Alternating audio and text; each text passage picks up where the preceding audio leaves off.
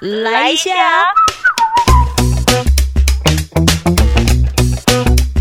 欢迎收听周团来一下，我是周周。今天我们要来自我对话一下。曾经我在广播节目上做过一个主题，叫做容错率，问问听众你是不是一个容错率高的人。而阿周呢，也搜集了两百三十份的问卷，普遍都能感受到听节目的人容错率都还算高，可是呢，他的可能生长的环境容错率不见得这么的高。所谓的容错率的意思，其实就是容许你们犯错失误的几率。然后我为什么会想要做这？这个主题呢，是因为我们平时总是想着要怎么样才能不犯错，但是有一种决策思想是认为，如果犯错难以避免，那也许我们可以想一想怎么降低犯错的后果，这就是容错率。那我超老实说，其实这个的主题在广播节目上做，对我来说是非常得心应手的，因为搭配歌手的音乐作品来呼应这主题，我觉得那渲染力、情绪的渲染力会很大。但你要我现在在 Podcast 这边这样直接一个人的 OS 这样撑到底，对我来说，我不知道会不会有人想要再继续听。对，所以，所以我希望，呃，你依然还在。然后，嗯，我其实，在每一次要做主题之前，我都会写一篇文章跟听众朋友互动。而这一篇呢，同时也会有临床心理师，呃，写出他的观点。可是，我必须要老实说，因为我在做完这主题之后，我有开了 Clubhouse 房间，邀听众朋友一起来加入，他们听完节目的感受，以及分享他们在容错率低的环境里是怎么样。子还能把把自己给长得白白胖胖的、健健康康的，因为听众朋友的回应，我觉得太精彩了。所以你们如果想要回味节目上面的内容，我都把它变成文字，你可以直接就是点我们的节目栏下方的那个连接，你直接去看文字。临床心理师的观点也是一样，你们用看文字的。我们今天把时间留给这个房间内的这些听众朋友，听听看他们怎么活下来的。其实我对我家人给我的容错率，我没有办法很明确的去定义他们给我的是几分，但我觉得严格来讲应该可以算是五分。嗯，就是他们给我的感觉是，他们容许我犯错，可是就是只能一次。你这件事情错过了之后，你就不能再错，这件事就不能再错第二次。那其实，在我的，因为我现在是刚大学毕业一年，然后。在我学生生涯里面，他们每一次就是我可能国小生、国中、国中升高中，他们都会跟我讲一句话，就是说不要让你的老师打电话给我。他这样讲哦，对，就是，但我把这件这个事情把它翻译自己理解为，就是我要做任何事情都可以，我要犯错也可以，但是不要严重到会需要让老师去通知我说你的小孩做错事情了。嗯，这样我觉得。这件事情在对我长大之后，它其实对我的影响是有的。就是我变成我会习惯去，我做错了事情之后，无无论我做任何事情，我都会先想到说我不要去影响到其他的人。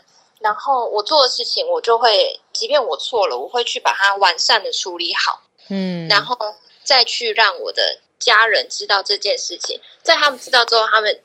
再怎么震惊，但这件事情已经被我处理完了。我觉得我们家的容错率，就对于我们家小孩啊，其实其实算是高的，所以他的确就造就了我在未来的日子多了很多会敢冒险的性格。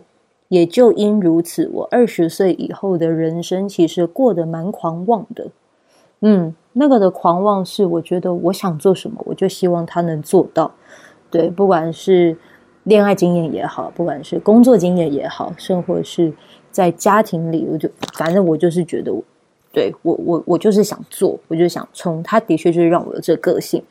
那我现在的工作环境，它可能是一个容错率很低的地方。这对我来说，其实是会让我在二十五岁之后的人生变得比较有一点点的绑手绑脚。这对我来说，其实是呃。嗯，我还在学习如何克服这件事情。对，所以如果你真的要说关于容错率这件事，适度的容错率，其实它真的会让一件事情变得再更加有可能性。对，然后那个可能性它会影响到，如果他还小的话，他长大他可以也许就是因为这个容错率高，于是他变得更有勇气。嗯，这个是我的感受。所以，Tim，我觉得我很开心看到你现在应该算是把自己长得还不错吧？嗯，就还可以啦。对，因为因为我可以跟大家分享的是，Tin 他有讲到他的家庭所谓讲的自律，有多自律就有多自由，这应该是你们家里在讲的吧？嗯，对。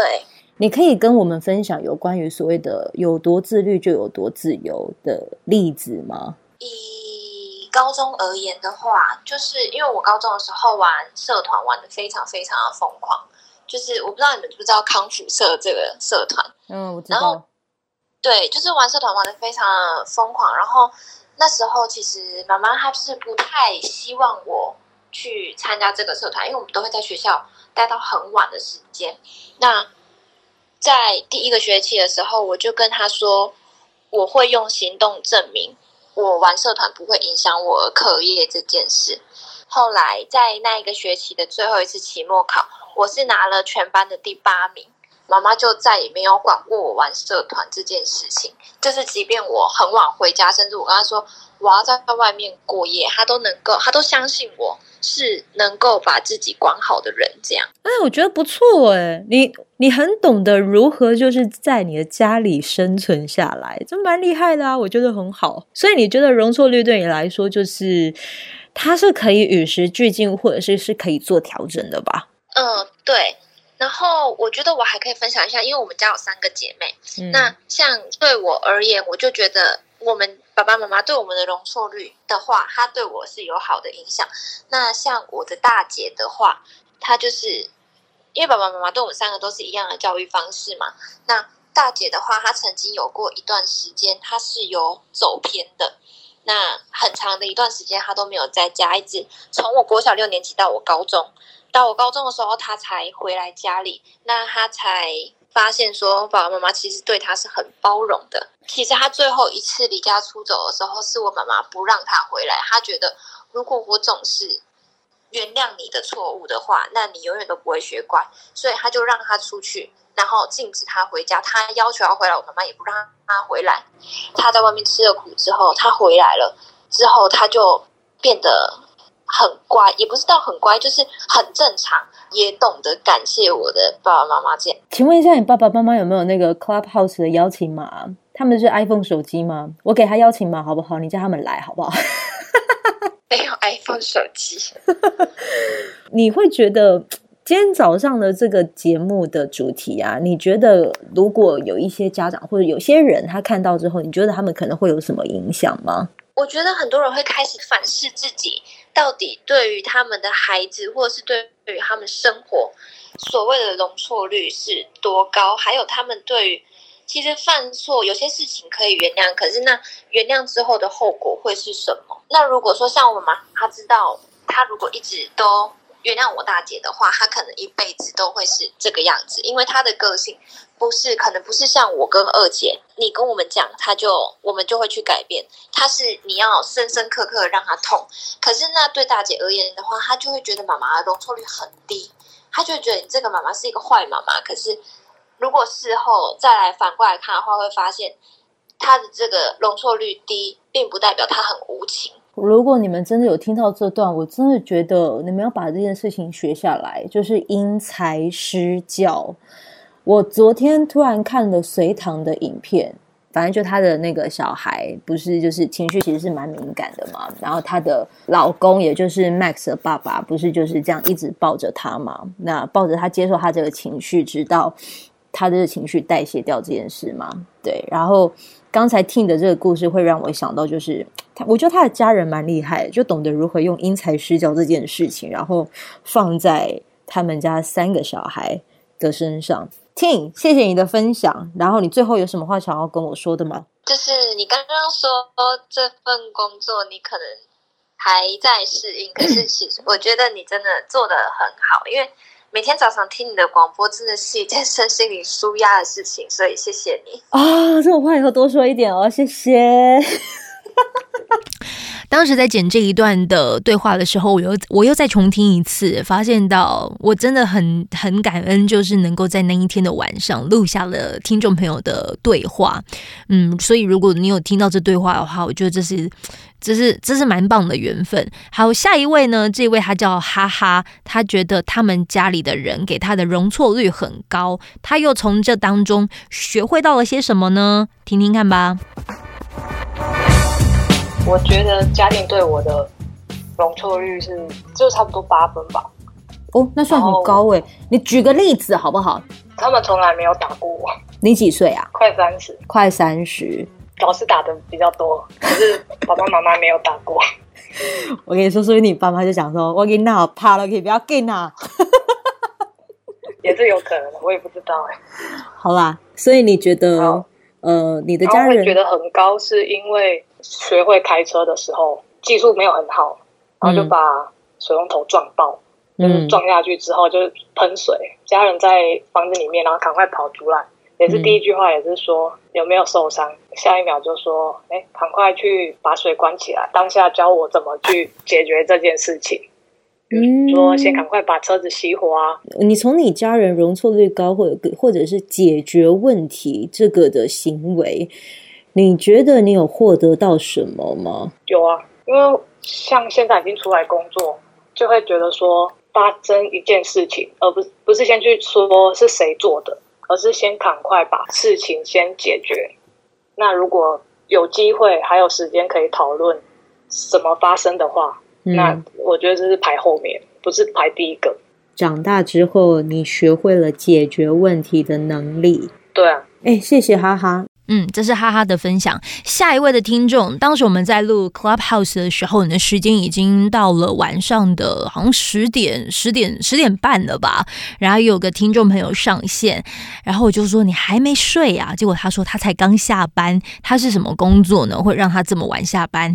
补习班老师。他说他听到容错率这样的呃节目主题很有心得。看看这位补习班老师，他的童年经验 有多惨烈，也还好，他惨烈的那些经验没有影响到他，反而还帮助了他。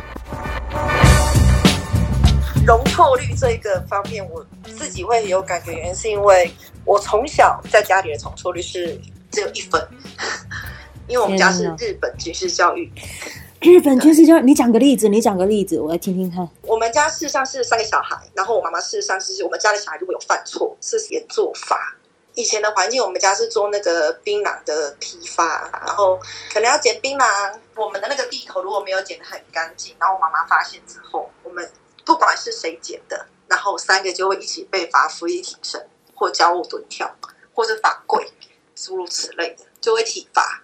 体罚的过程就会这样去思考。为什么你们会做成这样？同样一件时间内，你们会不会不能把事情做好，却要从头再做一次？嗯，然后你思考完之后，你要能够讲好你自己的想法，妈妈才可能会让你吃饭啊，或是诸如此类后续的动作。天哪，那你真的很高压哎！那请问一下，你怎么可以把自己活得这么好啊？我是属于会去思考的那个三个孩子里面最会去思考的那个小孩。所以我觉得我的我成长的环境就成长的就还不错，对。但是我自己当了补习班老师之后，我对孩子的小学生的容错率是反而是高的，因为我会用引导去取代处罚这件事情。我当他们可能犯错的时候，我会把他们叫过来，先让他们各自阐述他们自己的想法。你们为什么刚才做了这件事情？你们的看法是怎样？就是跳出那个当事人，你们看这件事情，如果是你看这，你会有什么想法？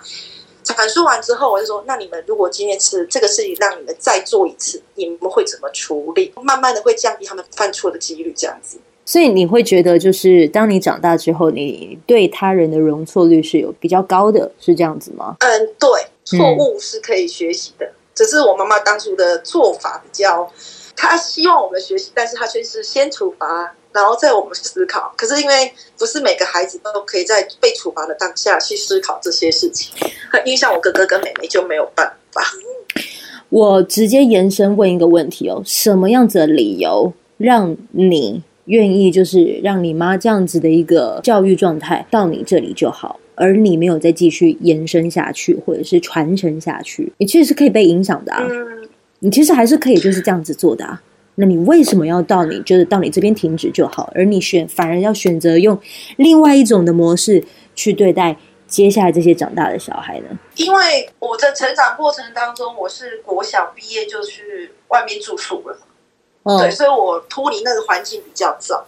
嗯那在国中住宿的期间，我就会变得我会都会很小心，因为怕犯错。嗯然后，嗯，所以在国中的时期，事实上是蛮异类的，对，嗯朋友蛮少的。嗯对，然后我只做我觉得我有信心、有自信可以达到的事情。嗯那当然成绩就会很好啊，因为我觉得就会把事情专心做好。嗯但是没有朋友的状况下，一直在呃呃遇到不错的老师去做引导，我自己的导师，我我还到现在蛮感谢他的。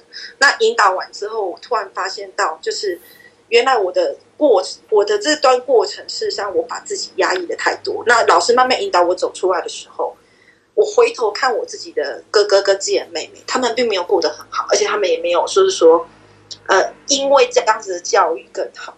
因为像我哥哥就直接逃避了，他干脆就是我那我就不要做嗯哦，他就是什么事情都不做了，因为他反正他做了也会错啊，不做也错，错了也错，那不反正都要被处罚，那他干脆就都不做任何事情。那我妹妹就会变得是她可能就在做很多事情的时候，嗯不知道怎样只是做后续的处理，比如已经做错了，她觉得那反正就处罚我就好。啊，他属于那种呵，我弄我来，我来我扛那种哦。对，就可是到我后来长大回去家里处理事情的什么时候，我妈妈对我的信任度就非常高，因为他觉得今天我决定做什么事情的时候，一定是深思熟虑过。嗯反过来，我既然对我妹妹的时候，我不会对她要求那么高，我我会试着去想要拉她一把，跟她说，事实上后面这个姐姐可以帮你解决，但你请你学习姐姐怎么处理这件事情，你情绪不可以先上来，你要先想后面这样子去解决它，之后就不要再犯了。我会这样子去引导他，但因为哥哥毕竟是哥哥，所以就没办法去做协助。对 然后，哎、很实在耶。可是，所以我后来变成自己的小孩或是自己的学生的时候，我就会希望就是说，把处罚放到最后那一个阶段，因为什么种处罚模式让孩子自己决定。因为已经发生了该处罚的东西，那你自己觉得审视完之后，你觉得你比较能够接受什么种处罚方式？嗯，啊，我觉得小朋友就比较容易去做成长。啊，我自己在这个过程当中，这些方法都事实上都是我的高中导师，嗯，慢慢的去引导我的方式。对哎、你很你很幸运呢，遇到这么影响你生命的贵人呢。所以我我们现在都还会跟导师联络。好，以上呢就是容错率上集的内容。我试着把它分上下两集，因为这个就是开了房间之后，发现到很多听众朋友的故事真的都太珍贵，我就分上下两集，而且加上时间已经快二十分钟。怕你听太久，好，那、谢谢这个补习班老师，谢谢哈哈，谢谢 Tin，就是跟阿啾聊到关于容错率与他们生活之间的关联。下一集呢，你将将会听到有听众朋友借由容错率聊到了当时被性骚扰的经验，也有这个听众朋友借由容错率提到他的失能的长者，我们真的要对他这么严苛吗？最后还会有临床心理师，就是来做这个容错率的总结归纳。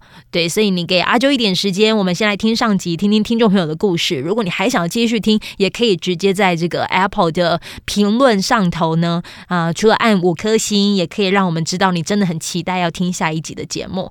嗯，下一集再见。这一段的节目就在这边告一个段落，非常感谢你的陪伴聆听，也欢迎你可以订阅我们的节目，这样子当热腾腾的节目上架之后，你就可以收到最新的通知。希望未来的日子里都可以跟你相约在纠团来一下，用这个随选广播节目陪你开启美好的一天吧。我们下次见喽。